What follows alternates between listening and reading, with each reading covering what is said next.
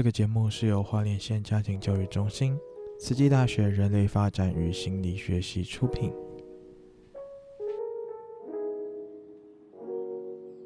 本节目是由出生于两千零一年至两千零四年的 Z 世代为您录制的八则亲子故事。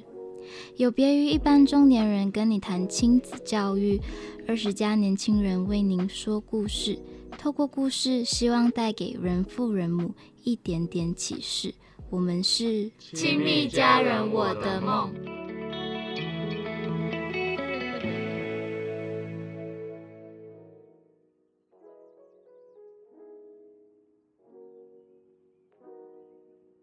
好，大家好，欢迎来到。亲密家人我的梦，我是主持人李信涵。今天我们邀请到特别来宾，请介绍一下你自己。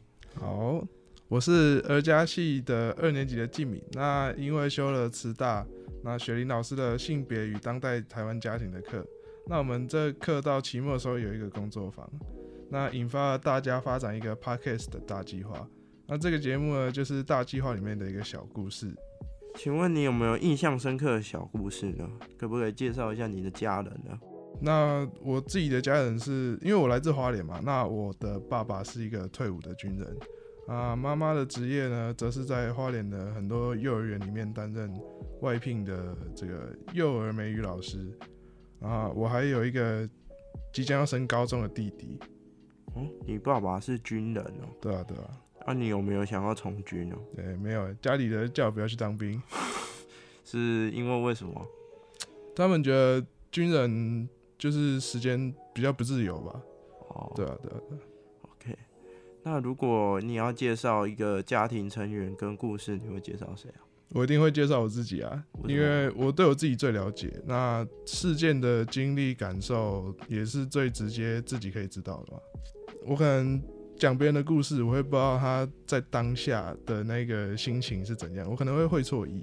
对，那你有没有什么兴趣啊？我兴趣就是打那个棒垒球。对啊，你有没有想过往棒球这方面走？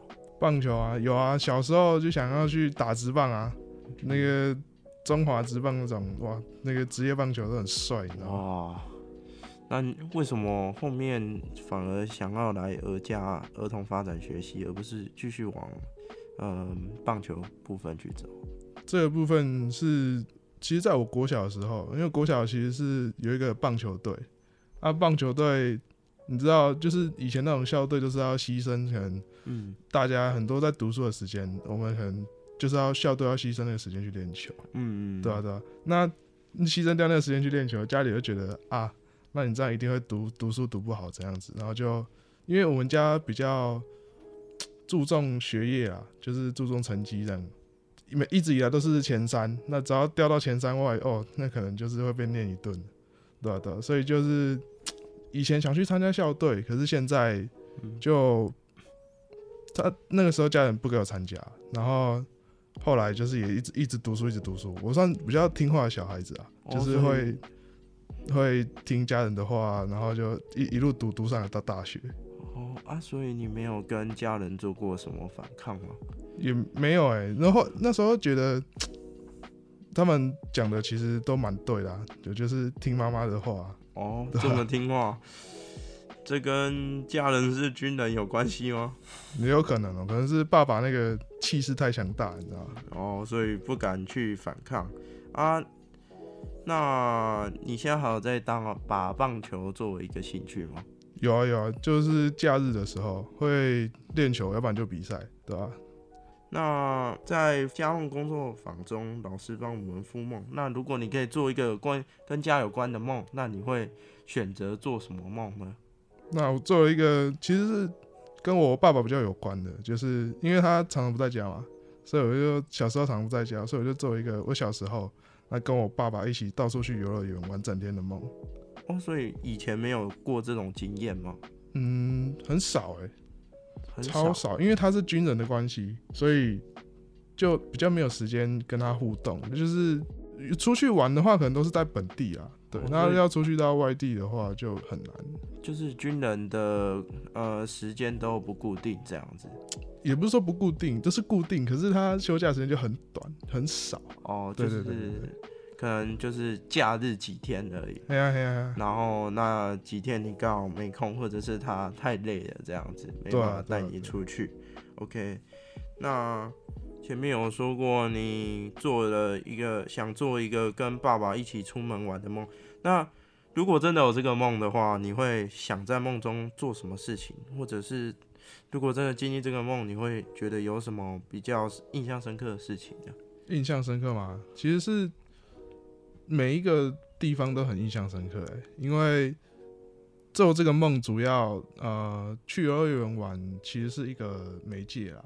但是我自己是很享受相处的那一个环境，嗯、就是你只要有在对话啊，有在交流，就是嗯。你们双方有在交流的话，其实做什么事情都是很印象深刻的。嗯，对对对。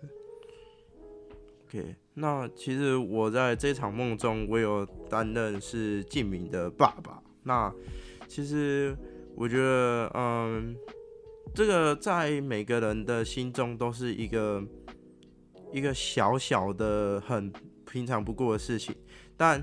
到了嗯，静敏这边，就是因为他爸爸是军人，就成为一种，就是一个小小的梦想，对，对，也成为他小时候的一个缺憾。那这则梦其实不只是你一个人的故事，也有关系到你爸爸。那故事背后，你想叙说怎样的社会结构或者是启示呢？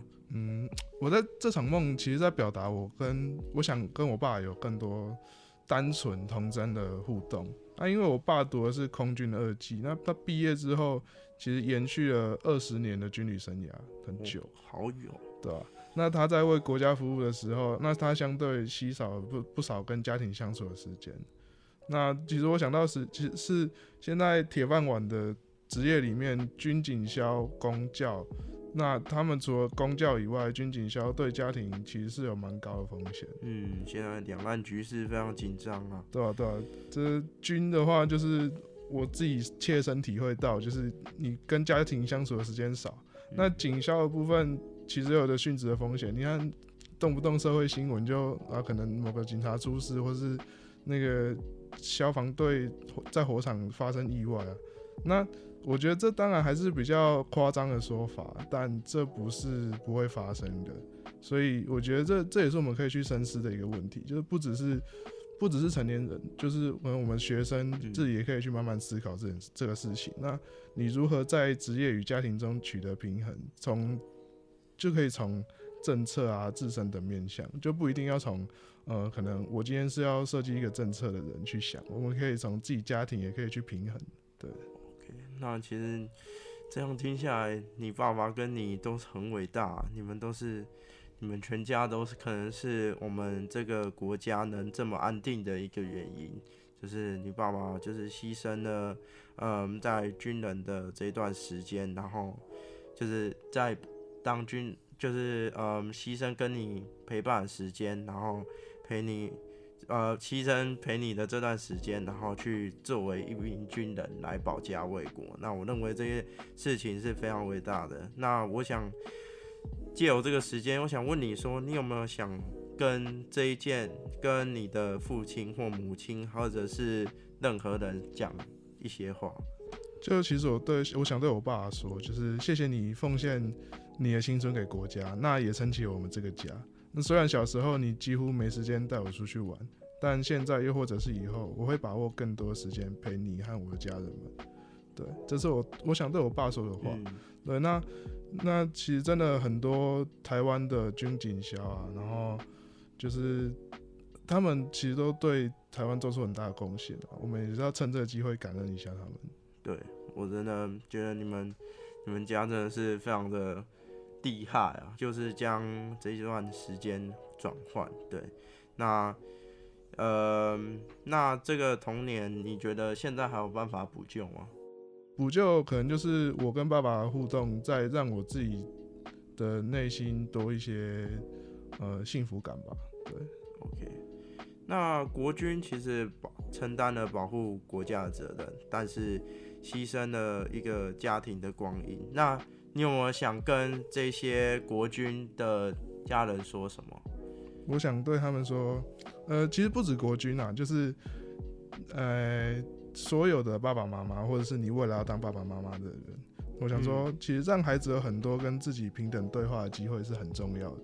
那这可以让父母跟孩子相互了解到对方，也是一个增进情感很不错的方法。就是我意思是说，呃，当你有一个机会去跟小孩子沟通，或者是就是双方会有互动的机会的话，他们其实是会有很多心事啊，是会跟你讲的，不会像以前那种高压的家庭，就是哦小孩子都不敢跟爸妈讲话。那相对的这样子做，也可以让你们在呃。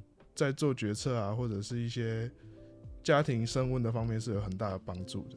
对，OK，那呃，非常感谢敬明今天的来到这个节目的参与。对，那我也希望就是，哎、欸，请问你家人现在退伍了吗？呃，已经退伍很久了，大家在我四年级的时候就退伍。可是那时候我也没比较没有，我那时候都在读书啊，因为你要升到高年级，又再接哇国中、高中这样，哇，真的就是学业压力越来越重这样子。那我希望就是你可以用大学现在剩余的时间，毕竟人生还有很久，对，多多陪陪你爸爸这样子。